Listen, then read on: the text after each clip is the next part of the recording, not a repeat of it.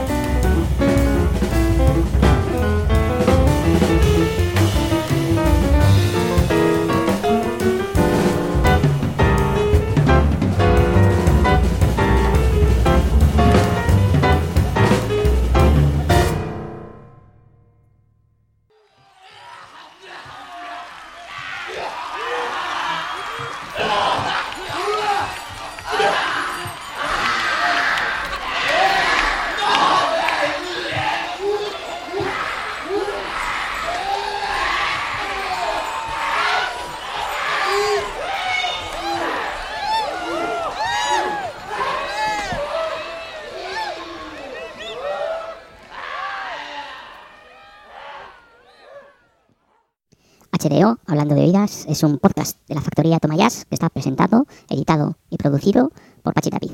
En www.tomayas.com tenéis toda la información y también podéis dejarnos vuestros comentarios, bien en las redes sociales, en Twitter, en Facebook, podéis dejarlo también en la propia página web. Tenéis la oportunidad de hacer un comentario en cada una de las entradas. También podéis hacer esos comentarios, hacérnoslo llegar por medio de iBox, que es la plataforma en la que se publica originalmente. Y finalmente, si queréis hacernos llegar alguna información, vuestras opiniones, eh, sugerencias, peticiones, etcétera, etcétera, lo podéis hacer también al correo tomayas.gmail.com.